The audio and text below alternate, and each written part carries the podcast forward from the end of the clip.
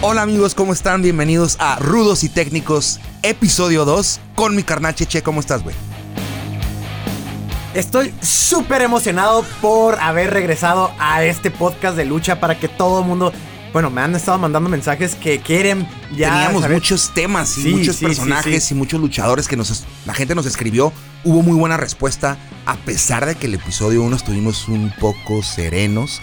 Es el piloto, güey. O sea, Sí, como te claro, dije, claro. es el piloto, pero hoy tenemos un poco más de enjundia, ¿no? No, tenemos todas las pilas activadas porque ya estaba esperando este momento. Yo creo que esto es como para muchos los tatuajes que dicen que de repente empiezan a... Su piel empieza a extrañar, a extrañar la tinta que quieren. Me moría por yo, el episodio Yo dos. también, yo también. Ya quiero el episodio 2 y quiero, ¿sabes qué? Estar grabando más seguido. Sí, güey. Quiero estar en el micrófono más seguido hablando de esto porque realmente hemos tenido un clic con la gente, una... Un saludo a todos los que nos han escrito, la neta, se la rifaron y nos pidieron tocar varios temas de los cuales ya teníamos pensado tocar. Entonces hoy Claro. nos va a tocar un tema muy importante como el Montreal Screwjob. Pero primero vámonos a lo caliente.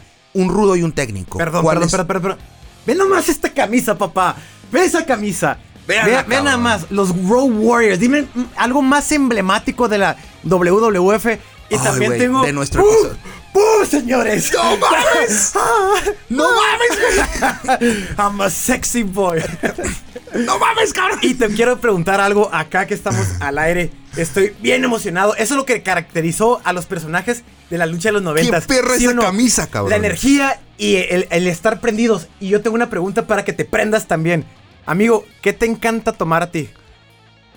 Soda, cheve, agua. Pero, ¿qué? ¿dónde sabe más rico? ¿En botellita? ¿Sabe rico en, En, una en ta- lata? en un tacita, en un termo. no, en- no, no, no, un pero una soda, ¿dónde sabe más rico? ¿En, en lata o en, vidrio? Vidrio. Papá, ¿para qué te prenda? ¿Qué pendejo eres, güey? oh my god, bro. Is this- hell yeah. What? What? Perrísimo, es un lo que estoy aquí en mis manos es un abrelatas destapador de Stone Cold Steve Austin de oro de 16 quilates. Muchísimas gracias, carnal. Y esa camisa está perrísima, bro. Heartbreak Kid. Oh, Las shit. ventajas, las ventajas que tú y yo tenemos de vivir en frontera. Claro, pedimos una cosa y en putiza nos llega. Oye, te la rifaste, güey. Gracias, No, la neta. Gracias. Wow, me emocioné. No, ¿Cuál no, es tu rudo algo y cuál es tu técnico? Es algo chiquito, pero, pero quería que donde fueras dijeras, el, ¿qué onda con el cheche? Eso, yo tengo esto. Y saques tu destapador de Steve Austin. Güey, uno de nuestros Sí. favoritos, Stone Cold Steve Austin. Rudísimo, Rudísimo, aunque sea, la gente Red- lo amaba, Hasta los negritos, perdón, porque era redneck el vato. y- pero el di- sí. y lo amaban de todos Sí, modos, ¿no? sí. ¿Y cuáles son los rudos y técnicos de hoy? ¿Cuál te toca hablar? ¿Tú, tú primero, yo primero? ¿Cómo qué quieres ¿Dónde decir? quieres empezar? ¿En, en, en técnicos o en rudos? En técnicos. En técnicos, ok. Vamos a... Vean nada más. Qué chingón, papi. Give me a hell yeah. What? Ok, mi técnico. Fíjate que se me hace más difícil hablar de técnicos porque abundaban en los noventas esos personajes villanos, maquiavélicos. Pero ahorita hablando de los técnicos, hay uno que ha tenido facetas, pero él inició como, como técnico. Y estoy hablando de un ícono de los noventas. Que hasta si tú pones un gift, ahora todo el mundo sabe quién es. Y estoy hablando de... Do you want excitement? Macho Man Randy Savage. Era Let su me tell you voz era súper, súper, súper reconocible. Decía que era the cream of the crop. Se Bro. ponía- era un Era el más cabrón, o sea, era el que vato que parecía que estaba en un infarto y a la vez estaba actuando, ¿no? Era como, let me tell you something, brother. Estoy yendo al baño, cabrón. O sea, era, y estaba rojo con las venas. El comercial de Slim Jim es lo Sí, más sí. icónico de los noventas. hasta Todo los mundo, Simpsons se lo tuvieron. todo Los- mundo. A pesar de que Macho Man, en mi caso, Randy Savage Macho Man, siempre fue como un stepping stone de Hulk Hogan o de Ultimate sí, Warrior sí, o de. Undertaker o de Jake the Snake. O sea, él no era el, el, el, el- Era- número uno, era como un Triple H. Era como o sea, un Pippen, era como un Scottie Pippen, de-. De, Chicago Bulls. Pero traía a Miss Elizabeth. Sí. Oh, sí, sí, que era su manager. Y creo que fue su esposa también. De los mejores managers, ¿eh? Sí, sí, Mujer manager. Miss. Elizabeth, que después la rolaron con Hulk Hogan y después se casó con Lex Luger. Ufa, sí, sí, Pero esa es otra historia, otro episodio de los managers que, que- Sí. que existen, que entre mis favoritos está Jim Cornette, todos esos vatos, ¿no? Pero bueno, eso va a ser otro episodio. Tenemos tanto que hablar, amigo. ¿Cuál es tu técnico? Porque luego me imagino que en otro momento, no me imagino, en otro momento quieren hablar, eso es como, esto es como un cosco de reductos y técnicos. Es como, como llegas por una muestrita y te dices, a ver, ¿quieres, Exacto. ¿quieres probar un provolone? Vamos a seguir hablando después, Luego vamos a hablar de Macho Man. Luego vamos a hablar más, vamos a aunarnos, meternos, profundizar al tema. Yo creo que, mira, ahorita- de, de- de- de tu Macho Man, para terminarlo, lo más icónico de Macho Man fue Sí. cuando Jake the Snake Roberts le muerde el brazo con su víbora Sí. y lo pone en las cuerdas y la gente estaba, yo, yo estaba traumado. Yo también me traumé. Es, lo- es de las escenas más chingonas de los 90. Pero que de niño te marcan y te... ay, Claro, ¿Qué está era una víbora. Yo, tu- O papá, no se va a morir y la chingada. No traía veneno. Sí. Dicen que Macho Man le pidió a Jake the Snake que le mordiera también a él. Le dijo, a ver, muérdete tú mismo con la víbora Claro. para saber que no trae veneno. Y Jake le tenía en la vida real, perdón, un, un paréntesis. Jake le tenía, fo- bueno, no fobia, pero mucho miedo a las víboras. Claro, claro, claro. Pero era de los mejores villanos Jake Sí, the Snake. sí. Pero nos, nos desviamos. Yo te voy a decir quién es mi técnico. ¿Quién es, hermano? ¿Quién es? tu Hello, mate. My name is David Boy Smith Jr. My father-in-law is too hot. I love wrestling, but most of all, I love steroids. My name's British the Bulldog. Nice to meet you, mate. me fui medio australiano, me fui medio australiano al final. Se vio más como Steve Irwin, Sí, pero, es que pero los dos son hablando- igual de rudos. Estabas hablando de víboras, me fui más australiano, güey. Pero son ambos bajo la corona inglesas, cabrón. British the Bulldog, don esteroides, don chinguetas. Eh, Ese vato eh, me gustaba mucho porque era muy, muy, muy, muy mamado, cabrón. Muy explosivo, bro. Unos megabrazos Y era el, era como, no el guarura, pero era como el Pippen de Bret Hart. No sé si Sí, te acuerdas, sí, porque en la vida real eran cuñados. Sí, sí. En, la, en la vida real era, era parte de la clica de The Hart Es Foundation. que todos fueron alumnos de, de, de Stu, Hart. Eh, eh, British Bulldog peleó en, en la federación de Stu Hart Wrestling. Federation. Y entonces ahí conoce a Diana Hart, Sí. Braguetazo como mi compa Triple H en No, el es episodio que- 1. Es que hay, Este gente, hay gente que le gusta buscar, como Chicharito, le gusta meter un buen gol y de vez en cuando la vida también andas buscando y te llega el y momento. se casa con la hija de, de, St- de Stu Hart, se hace cuñado de Owen Hart, Bret Hart, del, del Jim Neidhart. O sea, hacen la clica, ¿no? Sí, claro. Y para mí era muy chingón y emblemático ver a Bret Hart con British Bulldog atrás. British Bulldog tuvo unas peleas legendarias con, con Shawn Michaels y Sí. con el rudo que te voy a decir ahorita, Razor Ramon. Razor Ramon. Hey, yo. Yo, Hey, yo. checo. El vato es el peor actor del mundo y sin embargo era el vato, es de los primeros villanos a los que el público amó, a pesar de que era womanizer. Era, o sea, Claro. using machismo, bro. Parecía que estaba drogado, o sea, era el peor Sí. actor, pero a mí me fascinaba porque era malo, cabrón. Y te aventaba el palillo, hey, yo, chico. Era como una, era un, era una inspiración de Tony Montana. Sí, pero no le sale. Él es un Era gabacho, como un Hall. gabacho queriendo bailar el jarabe tapatío. ¿Nunca los has visto en las bodas? Que se casa una mexican, un mexicano o una mexicana con un americano y que hay americanos y empieza a ver música folclórica, música mexicana y empiezan a hacerle como españoles. De y hecho, no siempre saben sale súper tieso, cabrón. Razor Ramón era para mí the best, the Era best. buenísimo. Nunca fue campeón del mundo, fue intercontinental. Tuvo una de las mejores peleas de, de escalera, ladder match contra Shawn Michaels. Todos Sí. con Shawn Michaels, todos con Shawn Es Michaels. que Shawn Michaels Pinche era... camisa chingona, cabrón. Neta, neta, el Razor Ramón, chulada. Después se va a WCW y hace un desmadre. Ya no, me, ya no soy fan ahí de, como lo que decía de Hulk Hogan. Sí. Cuando se va a WCW, Razor Ramón se hace Scott Hall. Y, y muy interesante, luego lo hablaremos, pero ah, me dolió. Yo, yo, yo, yo amaba Razor Ramón, el personaje. A mí me gustaba más Razor Ramón, pero ¿sabes qué? Me da risa porque en NW, bueno, con su clica de NWO que él tenía en WCW, me, me daba risa porque le daban el micrófono y también decía, hey yo. Como que se le quedó, se le se quedó, le quedó. Pero, pero era un gabacho. O sea, con su fleco como Superman. you hasta know la who we are. Les dijo cuando llegó a WC- Oye, WCW. Pero su, su, su finisher, su Bu- el finalización. crucifijo así. No, hombre, yo creo que es de las movidas más Es asesinas que era un hay. vato muy fuerte. Fuertísimo. Y con un cuerpo Sí. escultural que el vato no, no, cuando te cargaba era un heavyweight de Sí. dos metros. Sí. Lo vi pelear en vivo, como te comenté. Mm. Tuve la oportunidad de morro ir a varias veces con mi compa Alex Valenzuela. Un saludo, Tocayo. Eh, y Ra- Ra- Razor. Razor Ramón. El, el, el, el Big, Big Okerson. ¿Cómo se llama el que, el que, los, el que los introduce? No, no, no, no. Uno, uno, uno, uno. No, Ahorita, no, no te era. digo, ahorita te digo el no nombre. se era fue. uno, uno calvo, no, no era un calvo. Es Era un güerito, era un sí. güerito, Simón. No. Y, y- y bueno, ese güey lo, entre- lo, lo introducía perrísimo, ¿no? Sí. Y ese es mi rudo. ¿Cuál es tu rudo? Mi rudo es alguien que en los ochentas revolucionó, que tenía uno de los físicos más icónicos, que fue muy infravalorado y es Ravishing Rick Rude. Rick Rude, un güey que, Rude. que tiene una mustachona, ¿no? Sí, un mostachón como Tom como- Selleck, como Tom maldito. Selleck. Salía con un, con un este, salía con un tipo como smoking, un moñito aquí. Tenía un mega físico, mega, mega, mega físico.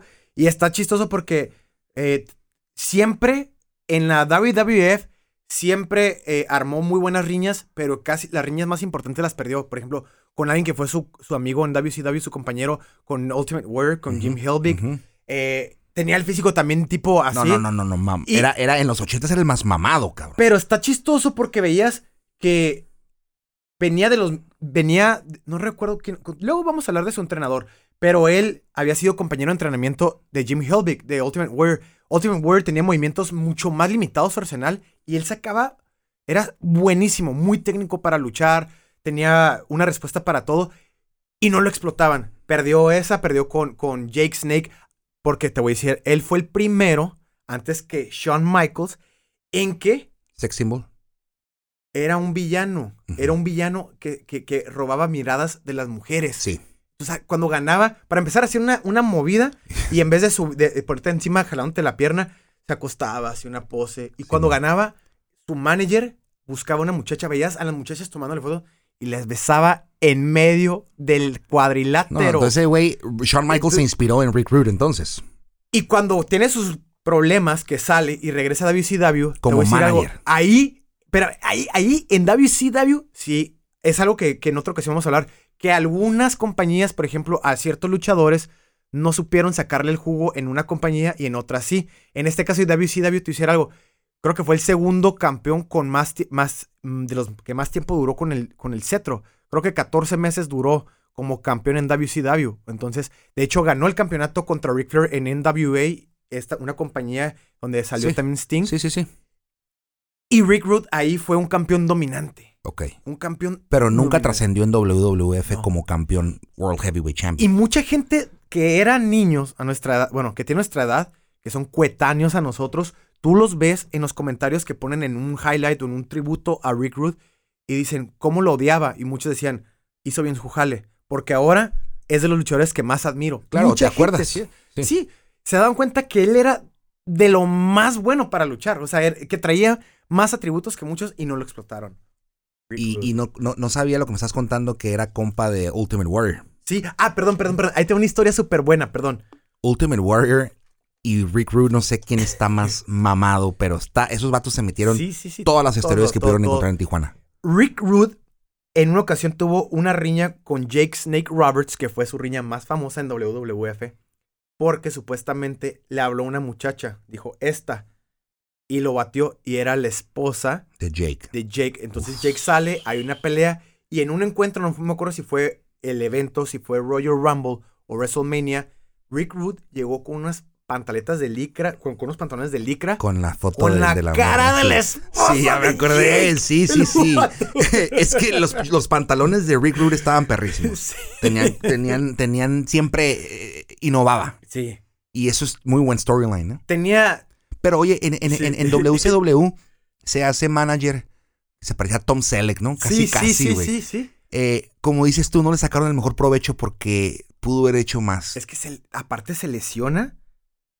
Pero cuando regresa a WWF antes de que murió, porque murió en el 99, no, no me vas a creer esto lo que te voy a decir. Él, junto con Shawn Michaels y Triple H, fue el que metió la semilla de crear The Generation X. no Te lo prometo. No mames. Entonces es Pero como. es que, qué cabrón, no sabía Sí. eso, porque Eric Bischoff en WCW, cuando se.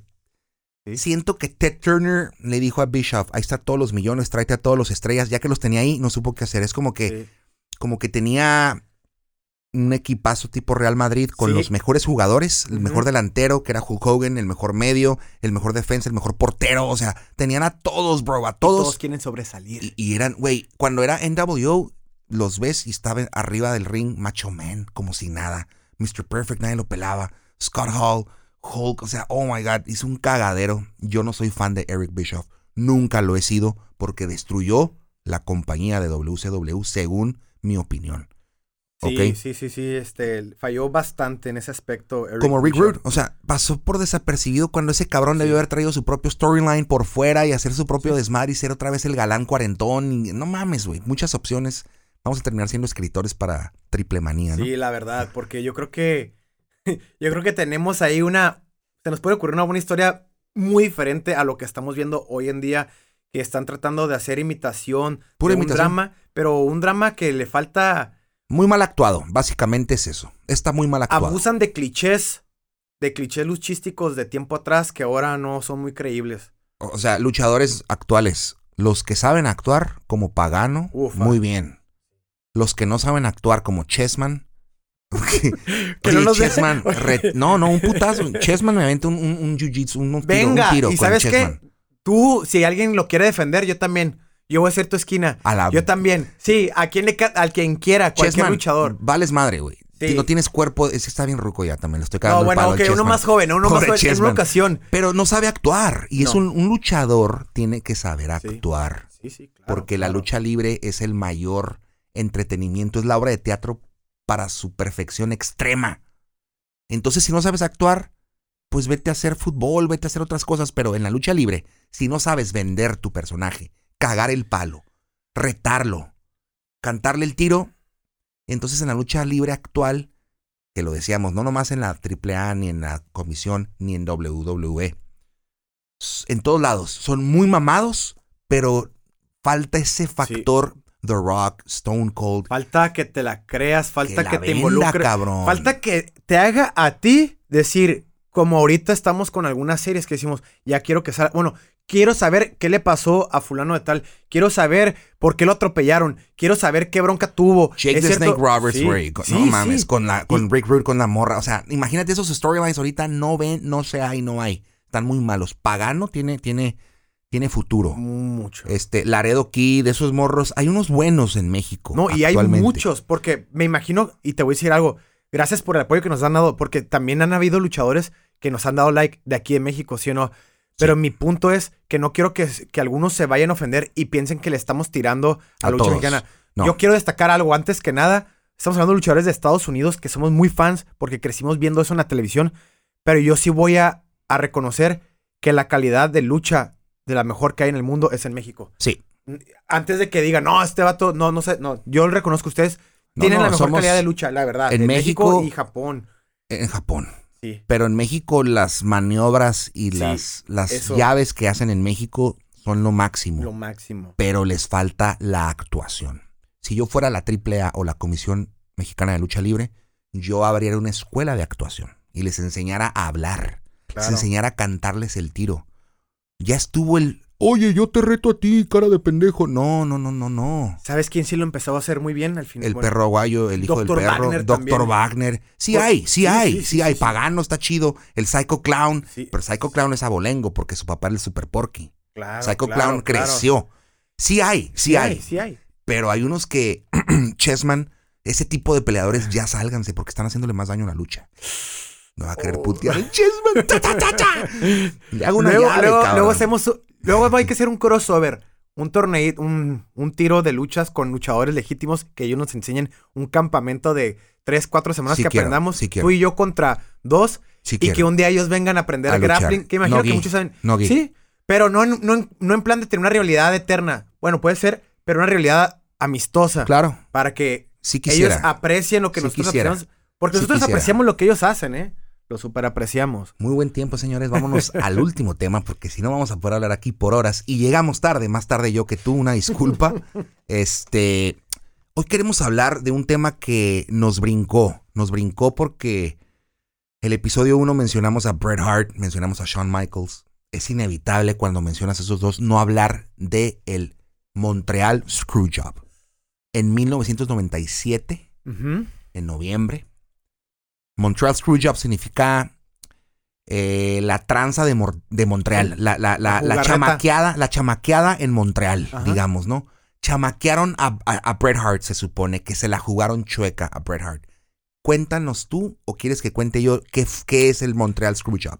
Mucha gente no sabe, pero yo creo que es uno de las parteaguas obscuros más icónicos de la historia de la lucha en Estados Unidos. Claro. Porque de ahí partieron muchas cosas, como dices, la guerra de, del Nitro contra La guerra de Raw. los lunes por la noche, sí. Partió también que muchos se dieron cuenta que realmente quién mandaba WWF. El Attitude Era. Vince McMahon es el jefe Sí. malo. Ahí nació el Attitude Era, porque ahí dijo, yo soy el jefe, por mis huevos te quito el cinto. Y ahí nace la Attitude Era. Otro parteaguas, muy cabrón. Y también, pero es, es, es- es un tema muy controversial, pero yo creo que es uno, uno de los actos históricos más, más- que más Es que es muy debatible, Sí, sí, es sí. muy debatible. Se puede decir que es un antes y un después de. sí. Es, una, es una era. Y se puede decir que terminó con la carrera de Bret Hart. Tristemente. Lamentablemente. Sí. Sí, sí, porque el señor con su orgullo no, no dejó pasar eso. No. Él debió haber dejado pasar eso. No, no quiso dejarlo pasar. Hasta la fecha no lo acepta. Mira, vamos a contarles. El Montreal Screwjob fue en el 97. Bret Hart llevaba rato siendo el campeón de peso pesado de la WWE. Era la máxima expresión de lucha libre, el mejor técnico del momento. Era como Hulk Hogan o The Rock. Claro. Era una macana. O John Cena, ¿no? Era el, el momento. Era la estrella. Era la estrella. Y Era la bomba. era la bomba. Le habían ofrecido renovar su contrato en Vince McMahon por 1.5 millones. Había muchas promesas. Vas a ser el campeón por un largo rato. Sí. En eso, renuevan el, llega el tiempo para renovar y no hay lana. Vince McMahon se está quedando pobre. No le está yendo bien los ratings. Porque su rival, WCW, trae a, a Ted Turner con un chingo de millones. Entonces, le quedan mal a Bret Hart con el contrato. Le ofrecen más lana WCW. Y Vince McMahon se entera y dice, ok, Bret Hart se va a ir. Pues te tengo que quitarle el cinto. Claro. ¿Qué piensas tú en eso? Es lógico, ¿no? Bueno, para complementar, primero fue leal Red Hart, porque cuando le ofrecen el contrato, le ofrecían más de lo que le pagaba la WWF y habló con Vince y le dijo, yo, no, no, no, o sea, no por hallarte la contra, simplemente para complementar unos Claro. detalles, le dijo, Vince, me están ofreciendo más dinero, pero me voy a quedar contigo. pero me quedo contigo si me pagas el 1.5 porque yo quiero ser, yo quiero ser el estandarte, de quiero esta tener federación. a sí. esta federación y me pongo a la WWF en, en la espalda, ¿no? Bueno, en los hombros, perdón. Sí. O en la espalda también como las mulas, ¿no? Pero el punto es, porque también era medio mula, ¿eh? Bret Hart. Muy, ter- tenía- muy terco. Pero por el mismo Necio. Muy pedigrí, orgulloso. el pedigrí que traía, ¿no? Amigos, tienen, tienen que saber algo. Bret Hart nace, es hijo de Stu Hart. Stu Hart es la definición del coach de lucha libre. Claro. Él, en su casa, tenían un oso domesticado. Sí, un está- oso como tipo Habib. Un oso con un bozal para luchar con el oso. Imagínate qué tipo de coach era, Era- Stu Hart. Durísimo. Era el Stampede Wrestling. El Stampede Wrestling, porque en Calgary hay una, estampa- una estampida cada año, la cual Sí. un servidor estuvo ahí. Gracias, señores. nada más. Y, nada más. Calgary Stampede es la federación de Stu Claro. Hart. Él en su casa vivían, era como, ¿cómo te explico, Cheche? Era como el BMF Ranch de, de Donald Cerrone. Sí, o sea, era, claro. era una casa con literas donde ahí los primos, los amigos luchaban. luchar. Técnica, técnica, técnica. Entonces, Bret Hart, cuando era lo que era en el 97, que era el máximo campeón, tenía mucho orgullo. ¿Estás de acuerdo? Claro. Entonces, la WCW se empieza a robar a las estrellas, como ya dijimos, a Macho Man, a Hulk Hogan, a Scott Hall. eh, Scott Hall, hasta Diesel. Lex Luger, varios, varios, Lex Luger, no, Kurt no, Hennig, varios, Mr. sí, sí. Mr. Perfect también. El, Todos, a el- todos. El punto es que empieza a bajar los ratings en WWF y ya no, y como dices, pierde dinero. Entonces le dice, no te podemos pagar tanto. Y él, pues, es que ya se lo llevan, dicen, me voy a ir con ustedes. Pero mi punto es que decía Bret Hart, no quiero perder el cinturón En, de- en- en en el, en un evento que era canadiense. Ese es el tema. O sea, el No tema era. quiero. eh, no por eso. quiero, o Pero sea- tú no eres el que manda, papá. tienes que inventar, tienes, o sea, no me pongas con que pierda en mi casa contra Shawn Michaels, ¿no? Porque había una rivalidad. ¿Qué quieres decir eso de la rivalidad? O sea, para empezar esa rivalidad, exacto, muy Sí. buen punto. Esa rivalidad nace desde unos meses atrás cuando Bret Hart y Shawn Michaels se traen ganas, se traen pique, pero Shawn Michaels empieza a hacer rumores Sí. de que andaba con una morrita. Bret Creó Hart. cizaña. Creó cizaña. creó cizaña y, y fricción en el matrimonio de Bret Hart, que es lo que realmente sí ocasionó fricción personal real, ¿no? No nomás teatro. Entonces, como decías tú, Bret Hart dice, ok, ya me voy a ir de tu compañía, Sí. voy a entregar tu cinto, nada más hazme el paro, que no sea el domingo en Survivor Series, que sea el lunes en Monday Night Raw. Es lo único que pedía él. ¿Por qué? Porque el, el domingo era en Canadá y el lunes ya viajaban a, a Nueva York o a Pensilvania donde grababan el Raw. Pero es que con Shawn, con Shawn Michaels se llevaba. O sea, había un- una rivalidad amigable al principio. Y de repente empezó a haber crecimiento de egos, ¿no? Un choque de egos, como debe de haber. O sea, no puede haber 100% lealtad porque también tienes que ver por ti, ¿no? En la lucha porque estás en los reflectores. Mi punto es que ahí empezó a haber un juego sucio que lo sembró Shawn Michaels, que también le contesta a Bret Hart, que son muchos detalles, que no es el punto. Pero decía, ya había mucha fricción y en un momento Bret Hart le dice a Shawn Michaels, dice, o sea, te- mira, sabes que tenemos esta bronca, pero si lucho contigo, yo te voy a respetar como luchador.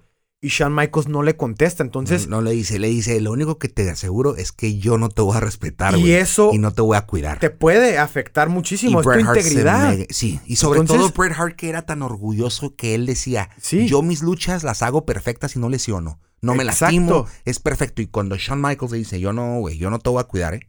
Esto no va a ser como y la compas". gente desconoce, porque la gente no sabe que realmente puede estar actuado, pero hay resistencia cuando hay una resistencia en tu rival, cuando también hay egos, hay veces que te ponen a luchar más, o sea, que se oponen, Bro. que se salen del libreto, por ejemplo, Wahlberg con William Regal. Bro, entre más estudiamos la lucha libre, bro, Sí, más nos damos cuenta cuenta, que, hay- muy improvisación, mucha improvisación. Mucha improvisación. Entonces, tú imagínate, no voy a decir mucho, pero dos años después, había un luchador que está parapléjico hoy en día, es Dross. O sea, por un mal movimiento que le hizo Claro. Brown, que no vamos a hablar de eso, que no fue su intención, pero mi punto es, te pu- pueden acabar con Pentagón. tu vida. Ahí está, entonces, Pentágono en una caída bien chafa se quedó eh, paralítico. entonces, tú imagínate, dicen, no te voy a respetar, Oye, me- no puedo perder en, mi casa con alguien que no me respeta, que ya me creó cizaña, mínimo no me dejes perder. Y le No pidió me- al patrón Sí, quebrada, le dijo, sí. no quiero perder en Canadá, es mi país. No es Mont- no, no era Calgary, era Montreal, pero pues Sí. es lo mismo, ¿no? Canadá, muy, muy orgullosos. Le dice Vince, no te puedo asegurar nada, no sé. Creo que le dijo que no iba. O sea, el tema es que Bret Hart contacta al referee Earl Hebner. del encuentro. El famosísimo referee más famoso, Earl, que se llama, que siempre sale en las, en las peleas más famosas de la WWF. Le invita el avión primera clase, le picha unos drinks y se van juntos en el avión y le dice, oye, veme a los ojos. No voy a perder en, en Canadá, no voy a perder en Montreal. Ujú. Esa presión tenía Bret Hart, ese orgullo. Pero él no es el dueño de la compañía, Cheche. Y- ¿Qué, ¿De qué lado estás tú? Yo te le voy a decir algo, porque le, le seguimos poquito con la historia para que al Claro, final perdón, la claro, gente tome claro, claro, veredicto. claro. ¿Qué termina? ¿En qué termina? Earl Hebner le dice, no te, no te preocupes, te prometo por mis hijos, Es correcto. por hermano, mis hijos, que, no, dato. que te prometo que no voy a, porque le dijo, no suenes la, no, le- así como a Rocky Balboa le dijeron, no aviente la toalla, le dijeron, no suenen las campanas, por favor, no la toques, no des la señal, dijo, no la voy a dar, no me van a ganar, no me van a ganar, decía Bret Hart. Entonces, ya también hay otro problema que vamos a profundizar, que estaba Vince Russo, que eran los guionistas, junto con Jim Cor- Cornette. Cornette Cornet con C, Ajá. como corneta. Jim Cornet. que a, la, que a la fecha se odian. Tanto claro. que Jim Cornette dice: Yo sé que un día me voy a morir, yo me voy a morir después de él. Y aunque esté en silla de ruedas, le voy a pedir a mi esposa que me lleve a la tumba de Vince Russo para orina- orinar en ella. ¿Por qué lo odia tanto? ¿Por qué estás diciendo eso? O sea, ¿cuál es tu punto? Mi punto es que había una, un problema de, de vestidores. O sea, en los guionistas. Que no, vestidores es algo deportivo, pero vamos a hablar sí de te entiendo lo que dices. organiza- No, no dice, Había pero organ- conflicto de, or- de- de- de Sí. atrás, a- detrás de las cámaras, detrás de los guiones. Y entonces está Vince McMahon, porque también no es un villano de toda la vida. O sea, también. Yo creo que todos los villanos, y ojo, eh, en todo, todos los villanos tienen una justificación, pero no, no, voy a una, no voy a profundizar en eso. Mi punto es que Vince McMahon estaba como Salomón. ¿Qué hago? ¿A- a qué- a qué- ¿Qué hago? ¿Cuál historia agarro? ¿Cuál agarro? ¿Cuál agarro? Y, y todavía le preguntaba a Bret Hart, me dejas ganar, no me dejes ganar, no me dejes perder. El lunes te entrego el cinturón. Pero también tontamente Bret le decía, te lo entrego. Pero Vince no quería eso, que me lo entregaran, porque Vince decía, ¿cómo se va lo mejor de aquí? Como, Sin como de- perder. con la puerta grande, no. Y va, a exacto. per- y va a perder, y va a, ga- y va a perder con WCW y van a decir que alguien de WCW es mejor. Y que lo vaya. de- Así es. Y mi, gallo no. Shawn Michaels es el que le tiene que ganar. Sí. Entonces, vámonos a la pelea. Empieza la pelea. No se sabía todavía. Bret Hart, él no iba a perder. Ahí va. Se supone que Shawn Michaels ya sabía que él iba a ganarla. Ujú. Eh, cuando están, se dan un tirote, un tirote bueno, típico, clásico de ellos, ¿no? Este técnico a madres, eh, muy gimnástica, eh, eh, Shawn Michaels, muy gimnasta, Sí, ¿no? sí, muy, sí, muy atlético. Y entre ellos había el acuerdo incluso, ¿no, Cheche? Que, que, pues, o sea, yo no voy a perder hoy, o sea, según Bret Hart, de que incluso cuando le está haciendo la sharpshooter Shawn Michaels a Bret Hart, la hace mal y Bret Hart le dice, no, no, no, güey, no va así. Yo te ayudo y la, se la acomoda él mismo Sí. la, la, la, la, la llave para, para perder porque no iba a perder. Era, era para sufrir. Era porque Shawn Mike, porque Shawn Michaels jugó, le dio el avión diciendo, ok, no, no, no vas a, no vas a perder. Pero él sabía por dentro que iba a perder, pero más no sabía en qué momento. Total que Shawn Michaels le hace la llave, Sí. empieza el dolor y Bret Hart, la gente se para, empieza a decir, madre, le están haciendo la sharpshooter a Bret Hart. Y va, estamos esperando que tapee, no tapea. Y Vince McMahon, que está al lado del ring, ¿por qué estaba ahí? ¿Por qué? Si nunca está ahí. Sí, claro. Pero pues ahí estaba. Y le dice al pinche referee, ring the fucking bell. Toca la campana. Y valió madre, le quitan el cinto a Bret Hart en Canadá. Eric Herbner, antes de entrar a- al, al inmueble de donde se llevó a cabo el evento, con su hermano, creo- con sí. su hermano, estaba hablando y dijo, es que es mi trabajo también, ¿qué hago, no? Pero mi punto es que toca la campana Y y, se va. fíjate lo que hace Bret Hart, todavía le hace una, no contra llave, pero se defiende, le hace Le una agarra contra. la, la mano y, y, La y- y Shawn Michaels se va hacia agarrar la cuerda Sí. como si el tiro siguiera, ¿no? Pero se termina el tiro. Y voltea a Bret Hart, pero sorprendido como, como, es que la reacción de Bret Hart, Fue como, güey, ¿es en serio? Me Sí. chingaste, puto. Sí. Después de todos los años que te di, Sí. no me pudiste hacer mi, no me pudiste cumplir mi capricho, güey.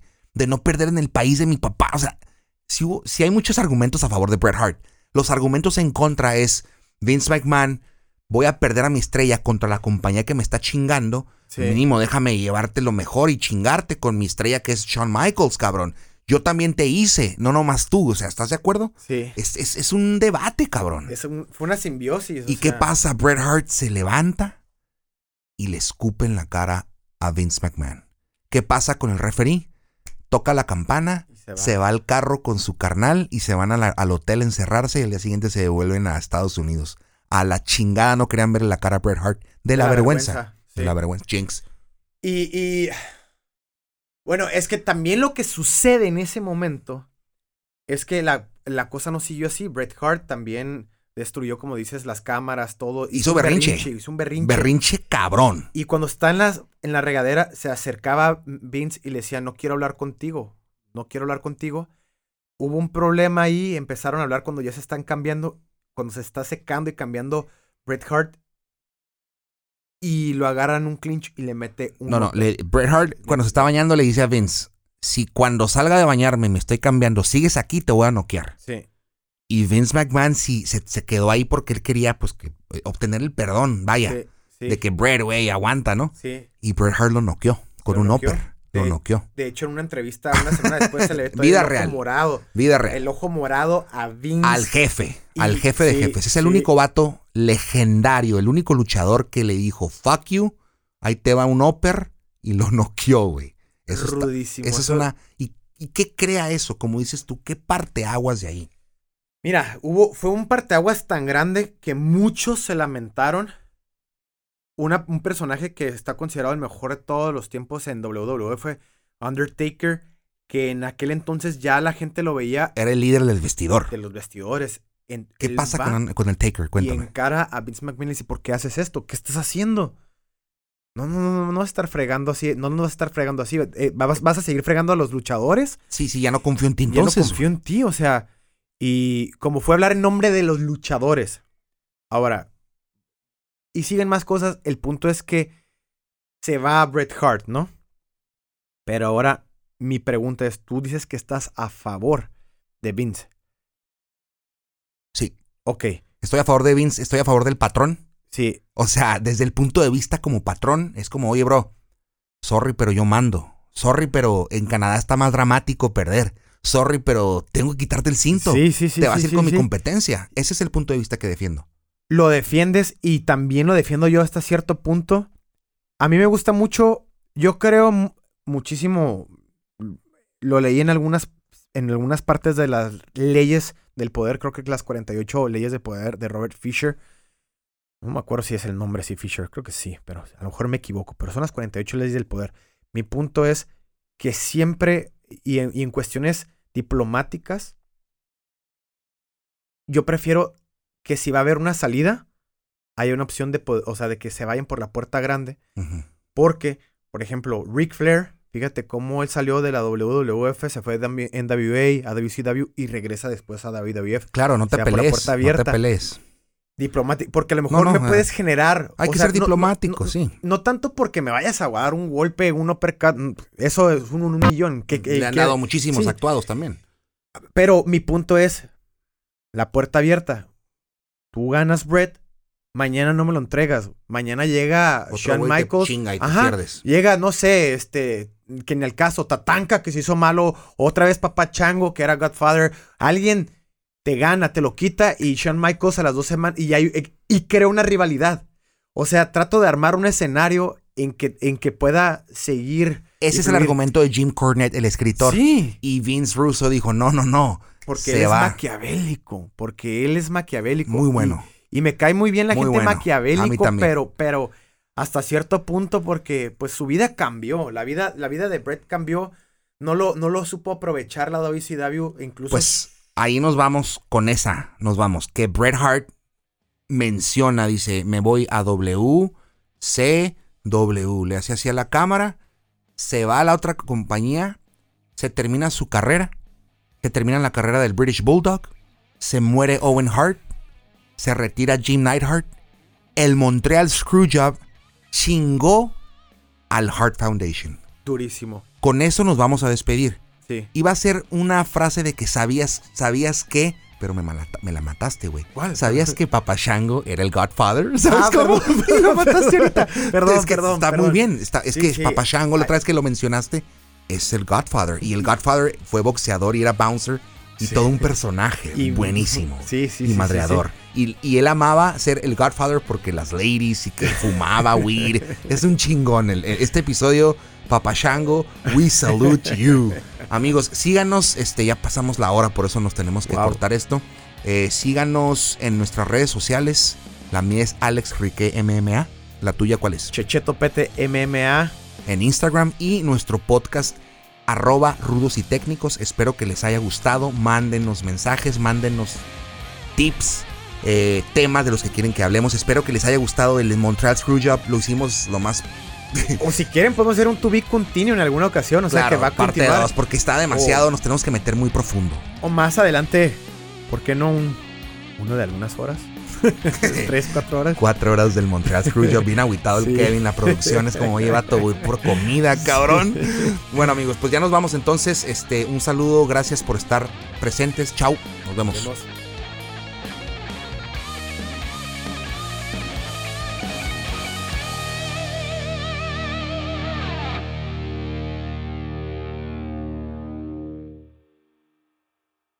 ¿Te gustó el de Stone Cold? Sí, güey, no Sí mames, bro. No lo quiero ni usar, lo voy a dejar ahí colgando ya. A ver, a ver, a ver. ¿Quién quiera, hell yeah. ¿Quieres saber? No, sí, claro, lo voy a usar. ¿Cómo No, decía, no manches.